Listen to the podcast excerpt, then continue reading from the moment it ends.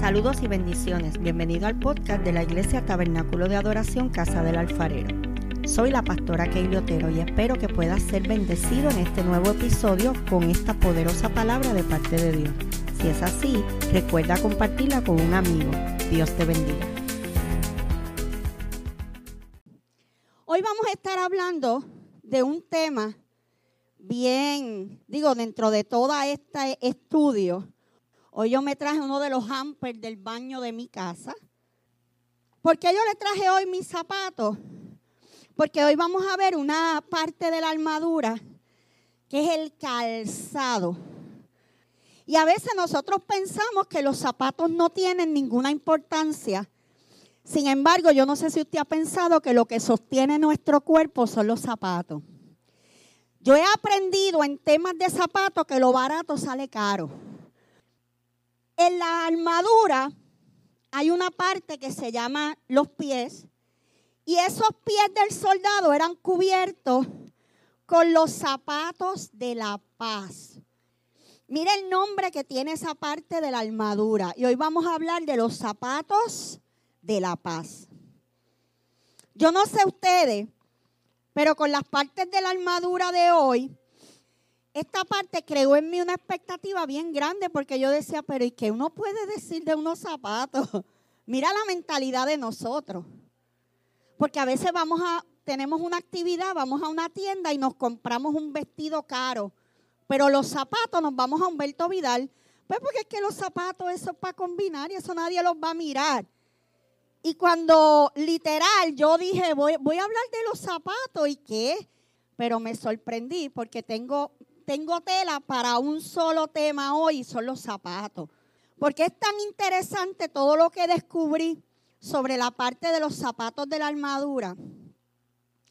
Por encima, ¿verdad? Sin profundizar mucho, la paz es, ya lo hemos dicho aquí en otras ocasiones, ¿qué es paz? La paz no es ausencia de conflicto. Paz no es ausencia de problemas. Paz no es que todo está bien. Paz es que en medio del conflicto yo estoy tranquila. Yo estoy en calma. Que en medio de la adversidad, de la tempestad, de la lucha, yo estoy tranquilo. Eso es paz. Y los que hemos experimentado, ¿verdad? Momentos de, de alta crisis, de pérdida, de, ¿verdad? Momentos donde las emociones entendemos claramente lo que es la paz ciertamente en medio de los conflictos y hemos visto personas que por la falta de paz en medio de una situación pierden el control. La fe cree lo increíble, ve lo invisible, alcanza lo inalcanzable. La Biblia dice que la fe es llamar las cosas que no son como si fueran.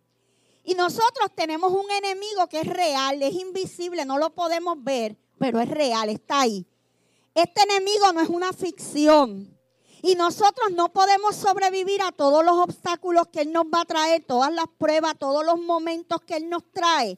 Esos retos, desafíos, sus amenazas, sus artimañas, sus, mira, todas las tormentas, las dificultades, que no solo trae Él, también las trae el diario vivir también las trae el diario vivir. La única manera de sobrepasar eso es teniendo paz, teniendo paz en nuestros corazones. Yo sé lo que es paz, he sentido la paz de Dios muchas veces en mi vida. los casos, podría yo decir, más extremos, la muerte de mis padres, sentir dolor, claro, sufrimiento, pero a la misma vez tener paz. Y de eso es lo que habla la palabra. Porque la paz no es que no vendrán los problemas, es que en medio de los problemas yo sé en quién estoy cimentado, yo sé en quién he creído, yo sé quién me sostiene. Y eso es lo que hacen mis pies. Mis pies me sostienen, mis pies son el cimiento de mi, el cimiento de mi cuerpo. Con ellos yo me mantengo en pie y erguida. Entonces, hoy vamos a aprender muchas cosas sobre el calzado de la paz. Cuando pasamos momentos de crisis y de angustia, lo único que nos va a garantizar salir bien de ese proceso es mantener la paz. Una de las cosas que el enemigo le gusta robarle a la gente es la paz. Porque sabe que una vez perdamos la paz nos vamos a desestabilizar emocionalmente. La paz nos da una base firme de estabilidad en un mundo inestable. Pero dentro de este mundo estamos nosotros. En estos días leía la noticia que me eso me destruyó. Un pastor que se suicidó, que no es el primero, cada vez son más. Y él dejó una carta. ¿Sabe el motivo principal del suicidio de ese pastor? Porque pensaba que no podía llenar las expectativas de lo que la gente esperaba de él. Todo lo que la iglesia esperaba de él y él no lo podía y tomó la terrible decisión de acabar con su vida. Y yo decía, wow. Y yo pensaba cuántas veces en el altar había hablado de paz, no sé. ¿Cuántas veces en el altar le había predicado a la iglesia sobre fortaleza, sobre calma en medio de la tormenta? Y él viviendo una tormenta en su interior. ¿Cuántas veces le habrá dicho a la iglesia que había que tener paz y confianza y esperanza en Cristo? Y él desesperado.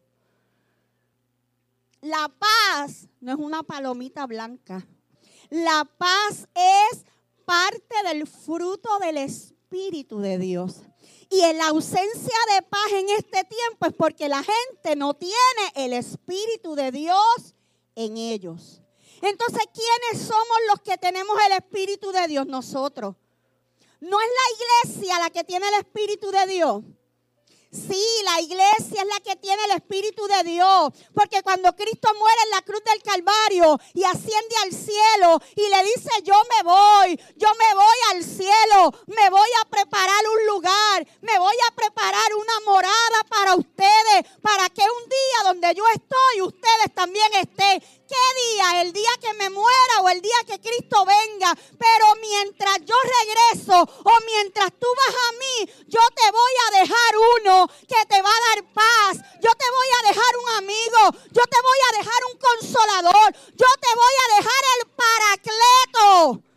Y ese es el Espíritu Santo de Dios. Por eso es que el Espíritu Santo de Dios es más que hablar lengua y sacudir la cabeza. A veces la gente, ay, yo, yo no quiero danzar.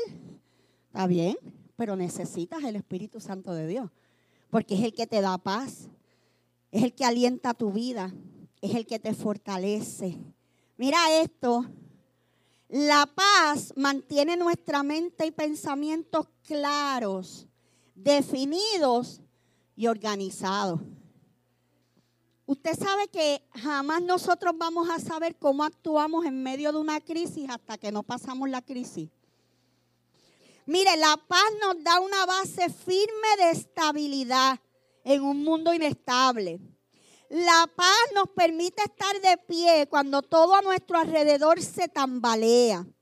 La paz mantiene nuestra mente pensamientos claros, definidos y organizados. La Biblia dice, y me encanta este verso, porque tú guardarás en completa paz aquel cuyo corazón en ti persevera. ¿Cuántos de aquí su corazón persevera en el Señor? ¿Cuántos amamos y servimos al Señor? Pues la Biblia nos garantiza que Él nos va a guardar en completa paz. El domingo pasado, mientras yo predicaba, te mencioné los nombres de Dios. Y uno de esos nombres era Jehová Shalom, que aquí lo hemos hablado muchas veces. Jehová Shalom significa príncipe de paz. El príncipe es el hijo del rey, pero también es uno que tiene a su cargo un principado, que no es otra cosa que un territorio. El reino de las tinieblas envía principados de muerte. Mira, hay lugares donde usted va y lo que, y lo que prolifera es la prostitución. Usted va a otros lugares, a otros barrios y lo que prolifera es la droga. Usted va a otros lugares y, lo que prolifera es la violencia. Y Y usted va a otros lugares y lo que opera es el homosexualismo. Esos son principados que se, ¿verdad? Que se establecen en un territorio para gobernar. El enemigo, Satanás, envía esos gobernantes, esos espíritus, para que gobiernen en esos territorios. Aquí en Puerto Rico, lamentablemente, en estos, en estos últimos meses, ¿sabe lo que está operando en nuestro país? Un espíritu de violencia, de asesinato, de muerte. No estamos todos los días viendo en las noticias las muertes que hay en nuestro país. Y la pregunta importante, ¿murió con salvación o sin salvación? Porque por eso es que los vemos morir de esa manera, porque el enemigo anda, mire, dice que anda como león rugiente buscando a quien devorar. El enemigo sabe que le queda poco tiempo y lo que hace es destruyendo, llevándose almas para el lugar donde no queremos que vayan. Queremos que la gente vaya al cielo. Pero para que la gente vaya al cielo hay que predicarle a Cristo. Y para predicar a Cristo hay que comunicarnos con la gente, hay que salir a las calles, hay que cambiar los estatus de nuestro Facebook. Aprovechemos para predicar el Evangelio. Un día Dios, que es el rey, ¿cuántos sabían que Dios es el rey? Amén. Envió al mundo a su Hijo Jesús, que viene siendo el príncipe y lo, envió al mundo para que estableciera su reino aquí en la tierra. ¿Un reino de qué? Un reino de paz. Y Jesús lo hizo, lo estableció. Pero Jesús se tuvo que ir. Y cuando se fue, comisionó a una gente para que siguiera estableciendo ese reino aquí en la tierra. Y esa gente somos tú y yo. Satanás no quiere que el principado de Cristo se establezca en esta tierra. Por eso Él hace fuerza y guerra. Es por eso que tú y yo debemos vestirnos con la armadura de Dios y calzar nuestros pies con la paz. Porque la guerra que nosotros peleamos, como yo le dije ya, esta armadura que el cristiano se pone no es para pelear, es para protegernos todas las partes de la armadura son de protección. Ninguna es para guerrear. La única que es para guerrear es la espada. Y dice que la espada es que la palabra de Dios. O sea que de la forma que yo peleo con el mundo es con la palabra. No es a los puños, no es con los argumentos, no es con la tiraera en Facebook. Yo peleo con la palabra. Pero la armadura me protege. ¿De qué? De todo lo que está pasando en el mundo. Yo me pongo el calzado de la paz porque a mí me toca llevar el Evangelio. ¿Y dónde llevamos el Evangelio? ¿Cómo lo llevamos? Mira, hermano, estamos equivocados. El evangelista no es el único que predica, ni el pastor. Donde quiera que nos paramos, llevamos el Evangelio. Haga ese ejercicio. Los que trabajan aquí, hagan un ejercicio mañana. Observe sus compañeros de trabajo. Acérquese a uno y atrévase, atrévase a entablar una conversación para que usted vea todo lo que va a salir.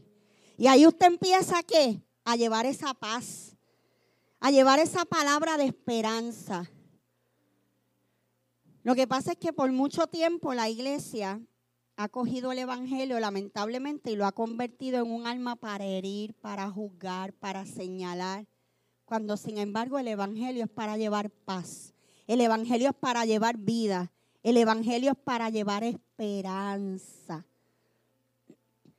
La gente necesita paz.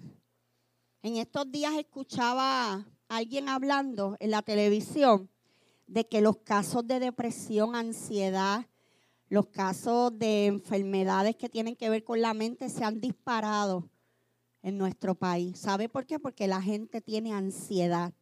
Y la ansiedad no es otra cosa que falta de paz. La gente no tiene paz. Pero hay una iglesia que si nos ponemos el calzado de la paz, eso es lo que vamos a llevar al mundo.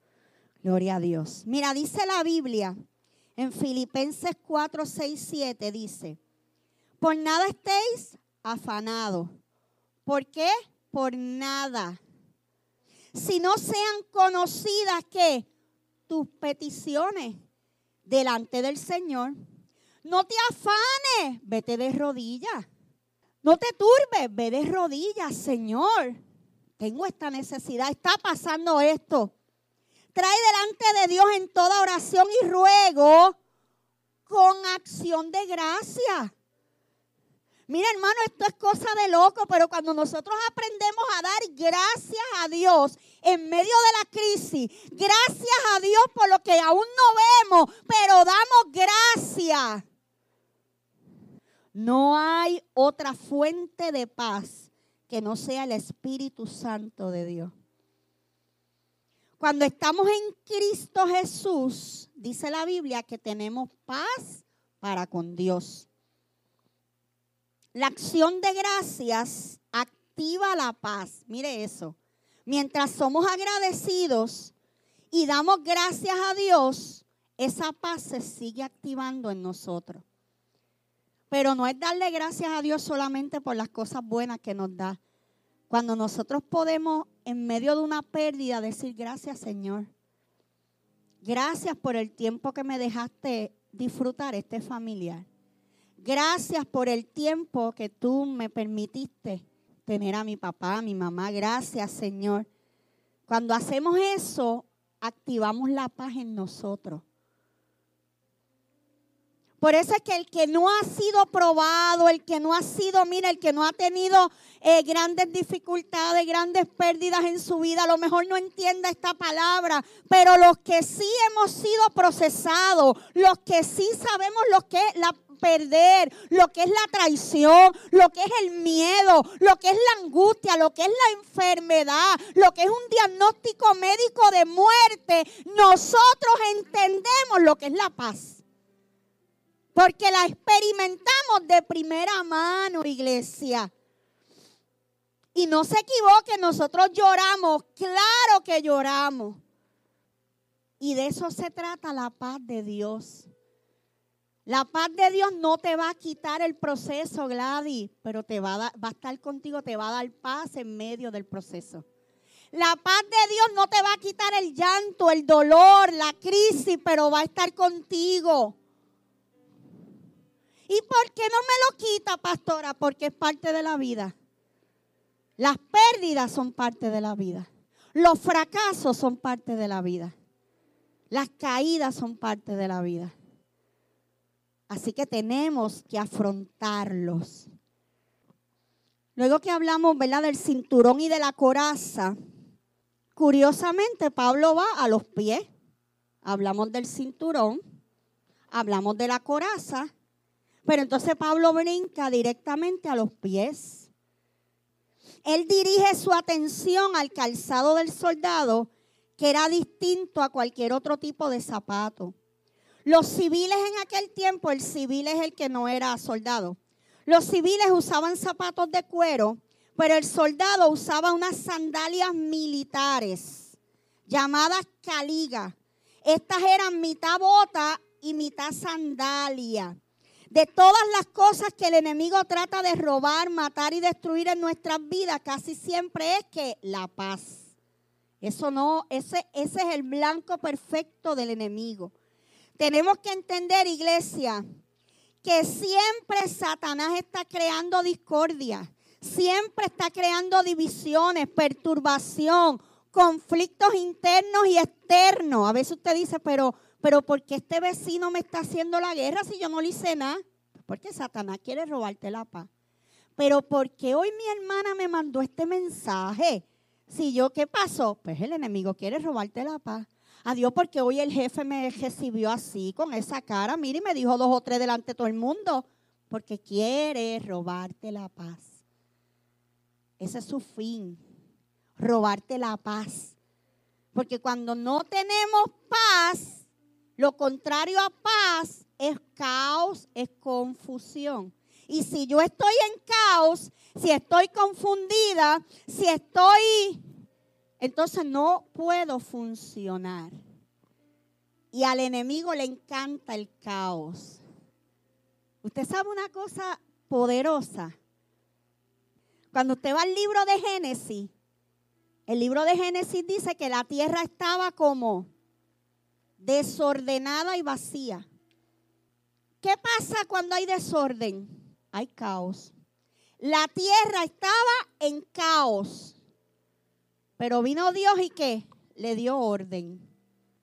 Y desde ese momento, la humanidad siempre ha estado luchando con el caos de Satanás versus el orden de Cristo. El caos del diablo versus la paz y el orden de Dios. Esa es nuestra guerra. Cuando el Espíritu Santo dice paz, el diablo dice conflicto. Cuando el Espíritu Santo de Dios te dice, hay paz, Él dice, no, no, no, aquí hay confusión, ahora es que yo te voy a confundir. Y yo no sé usted, si usted no ha pasado por esto, gloria a Dios, lo vamos a canonizar y vamos a tener el primer santo santa de la iglesia. Pero a mí me pasa eso todo el tiempo. Es un conflicto entre la paz y las altimañas del enemigo. La paz comienza en nuestra mente, en nuestro corazón. Gloria a Dios.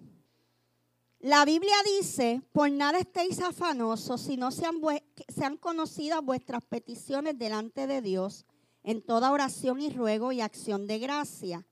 ¿Qué dice? No te preocupes por nada, no estés ansioso, no estés afanado, sino ora. Sean conocidas vuestras peticiones, en español boricua es ora. Ora delante de Dios. Ora con oración, ora con ruego, pero también da gracias. Ay, Dios mío. Mira, hermano, no hay nada más poderoso que decir gracias, Señor, por esta prueba. Gracias por lo que perdí.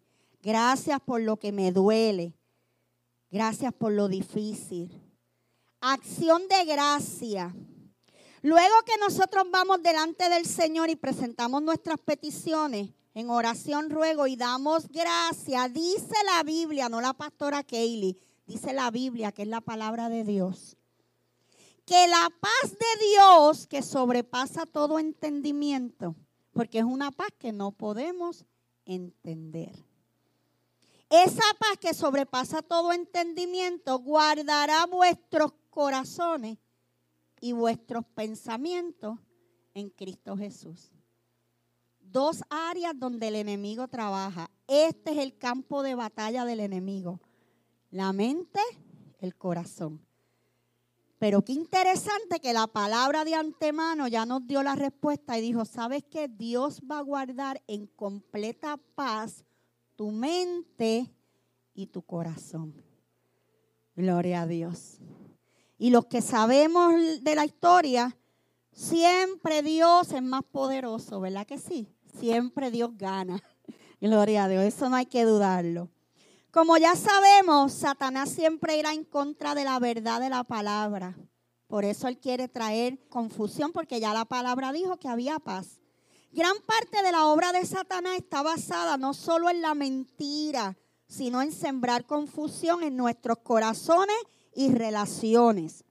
Además, en nuestros propios pecados. Mira, cuando yo leí esto, yo me acordé de Giro. Mira lo que dice el escritor, ¿verdad? De este libro, la escritora, porque es una mujer. Dice, además de nuestros propios pecados, los del pasado y los del presente.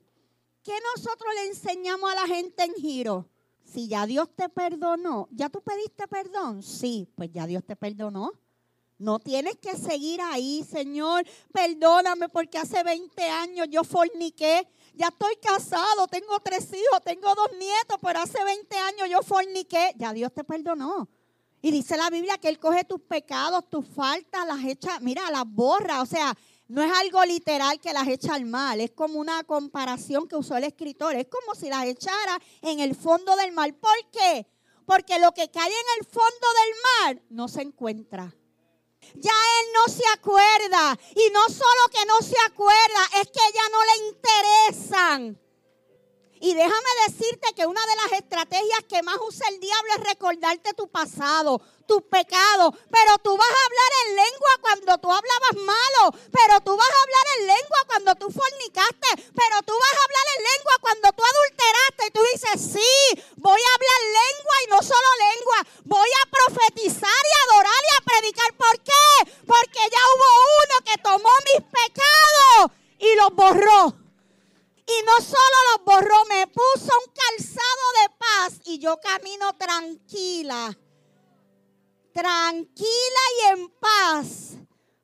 fui perdonada. Mira, ¿dónde se generan estos escenarios de falta de paz? Estos son iglesias. Yo te estoy dando herramientas y estrategias para que tú aprendas a identificar. Estos escenarios de falta de paz se generan con un amigo, con un cónyuge, con los hijos, con el compañero de trabajo o con otro tipo de relación social. Porque mientras que eh, Jesús es el príncipe de paz, Satanás es el príncipe del conflicto. De momento un compañero de trabajo se levantó en contra y tú dices, pero ¿qué le pasa a este? Pero si yo está, pero ¿de dónde salió esto? Tranquilo. Tu lucha no es con él, tu lucha es lo que, con lo que está operando a través de él. Hay que aprender a identificar a nuestro enemigo. No gastes tus energías. Ponte los zapatos de la paz y camina. Camina en paz. Camina en paz, mire, con esa armadura bien puesta. Paralizados por el caos. ¿Qué es un caos? Un caos es un desorden. El beneficio del calzado era obviamente proteger los pies. Si esta protección, sin esta protección, el soldado estaba expuesto a peligros y heridas. El no tener la protección adecuada los podía dejar imposibilitados de pararse firme y tener agilidad para moverse. Ciertamente la falta de paz nos paraliza y no nos deja avanzar. No siempre podemos controlar el terreno en el que seremos forzados a caminar pero sí podemos controlar cómo actuamos. Nadie puede aquí controlar un despido. De momento te despidieron. Un diagnóstico médico, no te lo esperaba, fuiste al médico y un diagnóstico.